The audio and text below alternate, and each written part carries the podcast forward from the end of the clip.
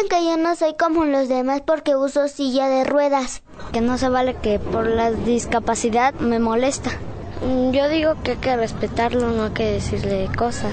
A mí no me dejan jugar porque no tengo los mismos juguetes que ellos. A mí no me invitan a las fiestas porque no tengo papá.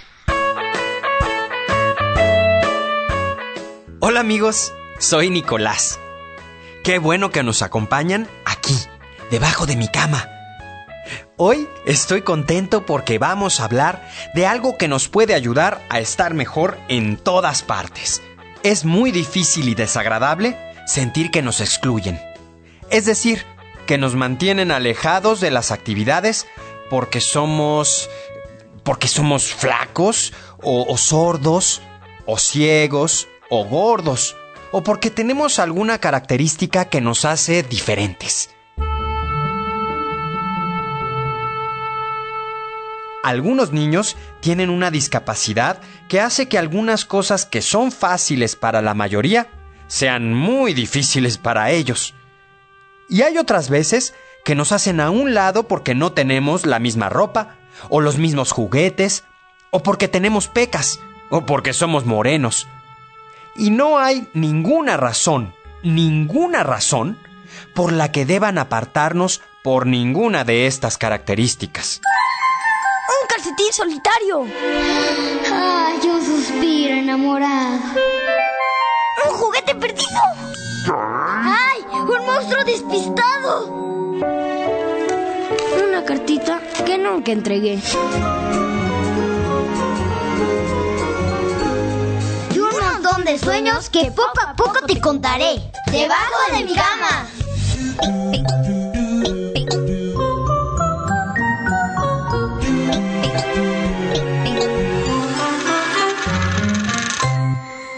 ¿Alguna vez te has sentido diferente y que por eso no te permiten participar en algo? ¿Cómo te sientes cuando eso ocurre? He visto a personas que tienen esos lunares de esos grandotes que tienen pelos. Entonces me da horror. Eh, porque también cuando un día este mamá estaba trabajando y le dije mamá y no, y no me respondió y sentí muy feo y también cuando estuvimos le dije a mamá que tenía hambre le- le- hasta le insistí que tenía mucha hambre y ya no aguantaba las ganas de comer y estaba hablando y, esta- y estaba ahí y no me pelaba se siente feo como si, como si fuera un niño sordo que no escuchara que no te que si no como si no te como si no te escuchara hablar y ya como me moría de hambre pues agarré un plato y a comer. Mi- mis primos mm, no me hablan porque dice que yo no juego con ellos y yo sí juego con ellos y le digo que yo juegue y dijo que no no y no. Pues si no somos iguales, por ejemplo, somos diferentes, hay unos gorditos, flaquitos, huesudos, y luego hay unos más o menos gorditos, pero luego no sabemos respetarlos. Debajo de mi cama, debajo de mi cama puedo, puedo estar. A veces somos nosotros mismos los que hacemos sentir mal a los demás por excluirlos, cuando no los invitamos a jugar, cuando no le hablamos a un compañero o compañera, cuando nos burlamos de alguna característica de esa persona.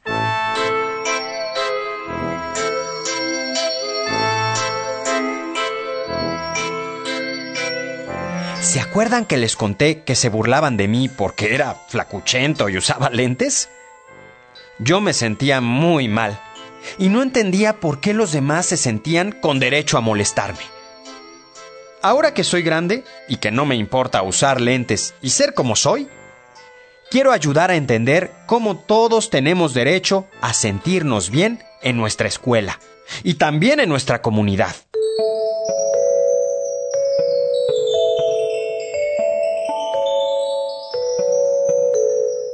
Cuando ves a alguien con alguna discapacidad, ¿cómo te sientes y cómo reaccionas? Eh, pues yo siento tristeza porque no pueden ser igual que yo. Por ejemplo, Los niños de silla de ruedas no pueden correr, no pueden jugar basquetbol, fútbol. Muchas cosas están en un problema, en un problema que no pueden caminar. Pues tristeza porque no puede ver, no puede oír o no puede caminar. Y a veces unos niños nacen sin brazos o sin pies o no pueden hablar bien o no pueden hablar y se tienen que comunicar con las manos.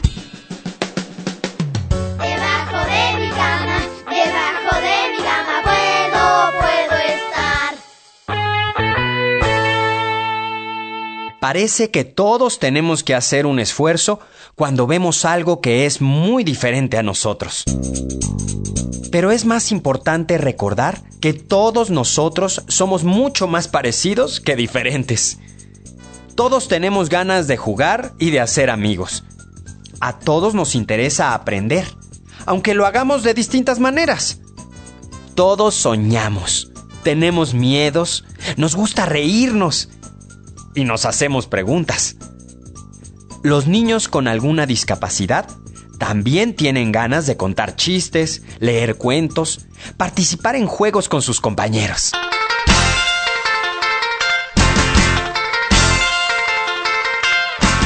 Todos tenemos ideas y sentimos emociones. Como dice Sol, mi novia, hasta la persona más distinta a nosotros tiene emociones parecidas a las que nosotros tenemos. Un niño de Tanzania en África y un niño en la selva lacandona en Chiapas tienen deseos y necesidades parecidas. Los dos quieren recibir cuidados y afecto. Los dos sienten miedo frente a algunas cosas. Y los dos quieren divertirse y jugar.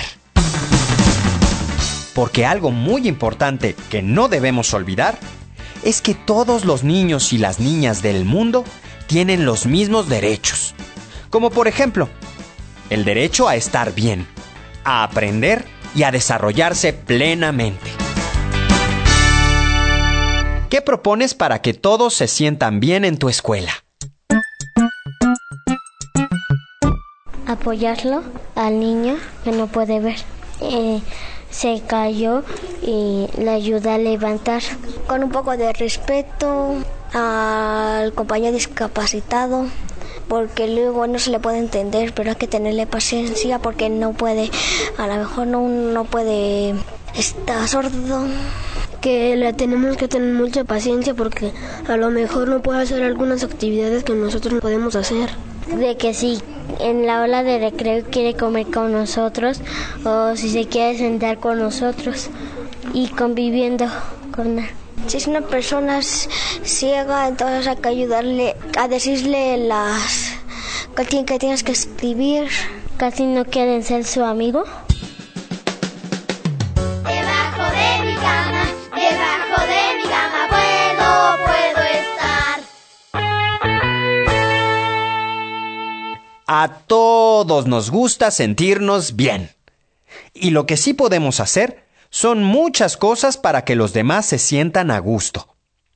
Podemos verlos a los ojos, podemos escuchar con atención, podemos invitar a participar, aunque lo hagan con dificultad.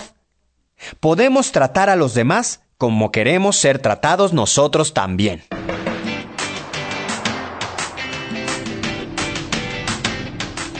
Todo esto hace que la escuela o la comunidad sea mucho más agradable para todos. Y como dice Claudia, mi prima, pues así queremos, vato, pues si no, ¿cómo? y se trata que todos se sientan bien.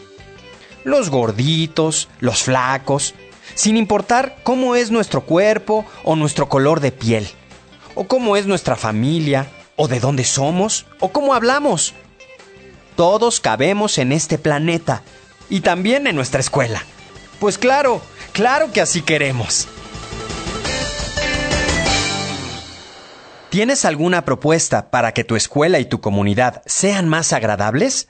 ¿Sabes cuáles son tus derechos y qué compartes con otros niños y niñas? Que pongan rampa, que también que pues, pongan conos para que no pasen los coches para que si, la, que si los, eh, los niños salen de la escuela, que pongan conos para que ya no los tropee y les pase algo.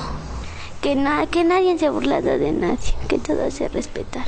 Que nadie se burle de los discapacitados, porque también son seres vivos que puedan jugar. El que se llama Ángel, una de los sillas de rueda, los trata como un coche y una vez ya lo tiró una niña, lo volteó y lloró y luego lo castigaron y no, ya no lo pusieron a trabajar.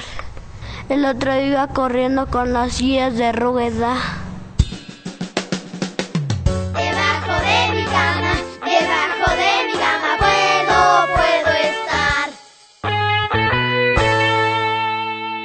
Claro que podemos hacer muchos cambios todavía para que todos estemos contentos. Como quien dice, reconocer las diferencias de los otros y tomarlas en cuenta para favorecer la convivencia, la amistad, el respeto, la solidaridad, tanto en la escuela como en nuestras casas, en nuestra colonia, en nuestra convivencia diaria. ¿Se imaginan lo que pasaría si todo mundo tomara en cuenta las diferencias que tenemos los seres humanos? Por ejemplo, a las personas que tienen capacidades diferentes, como sordera, ceguera, parálisis, autismo o debilidad visual, entre otras. O también a personas que hablan diferentes lenguas, o que piensan diferente, diferente a nosotros. ¿Se imaginan si los adultos lo hicieran? ¿Y si los gobiernos lo hicieran también? ¡Uy! Pues sería sensacional, ¿no creen?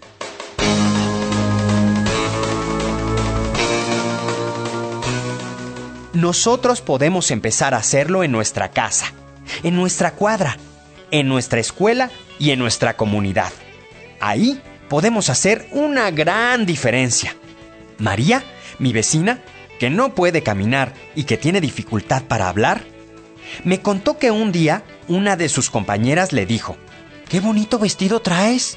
Y María se puso muy contenta, porque sintió que la veían y que había sido un comentario amable como el que se hacían sus compañeras entre sí. Uy, dice que le cambió el día esa frase de su compañera. Increíble, ¿verdad? Increíble que unas cuantas palabras lindas puedan cambiar tanto el día de una persona.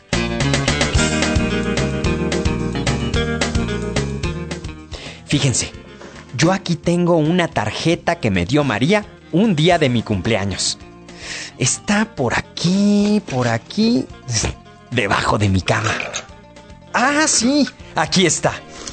Y dice, Nicolás, no te olvides que eres especial. Existen muchos libros que podemos compartir y que nos muestran que somos mucho más parecidos que diferentes y que todos cabemos en nuestra escuela, comunidad y claro, en el planeta. del Rincón.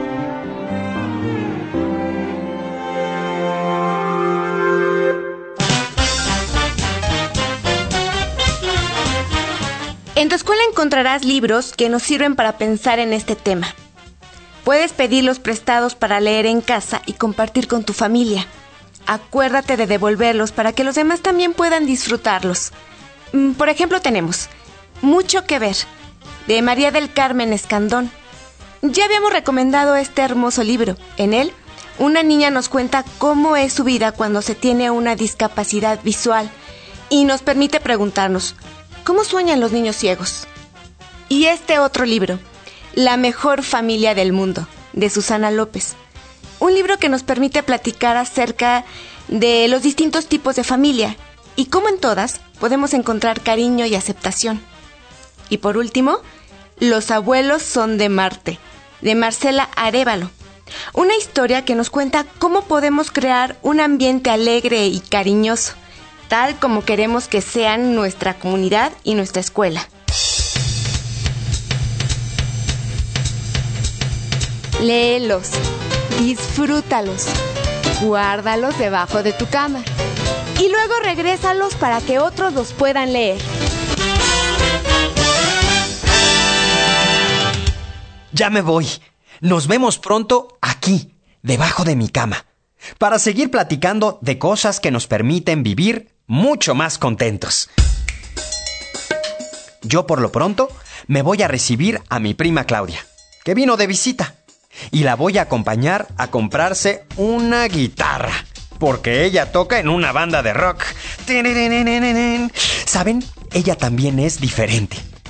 Como dice su mamá, que a lo mejor quisiera que su hija usara vestido en vez de una camiseta negra con hoyos.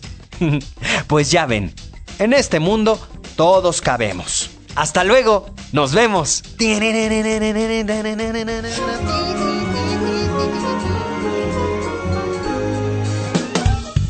Idea original de la serie y coordinación general. Alfonso Herrera Peña. Asesoría pedagógica. María Eugenia Luna Elisa Raraz. Coordinación de proyecto. Carlos Herrera Román y Germán García Guerrero. Miguel Conde como Nicolás. Voces. Michelle Ordóñez y Fernando Sánchez. Y niñas y niños de escuelas preescolares y primarias. Asistente de producción. Antonio Calderón. Reportero. Juan Ramírez. Mezcla y controles de audio. Antonio Fernández. Guión. Monique Cepeda. Música original. Rosina Serrano. Producción y ambientación. Lourdes Mugenburg. Derechos registrados. Secretaría de Educación Pública 2011.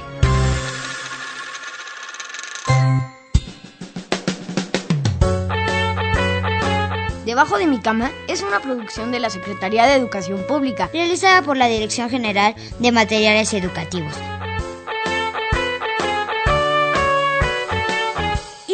Educación.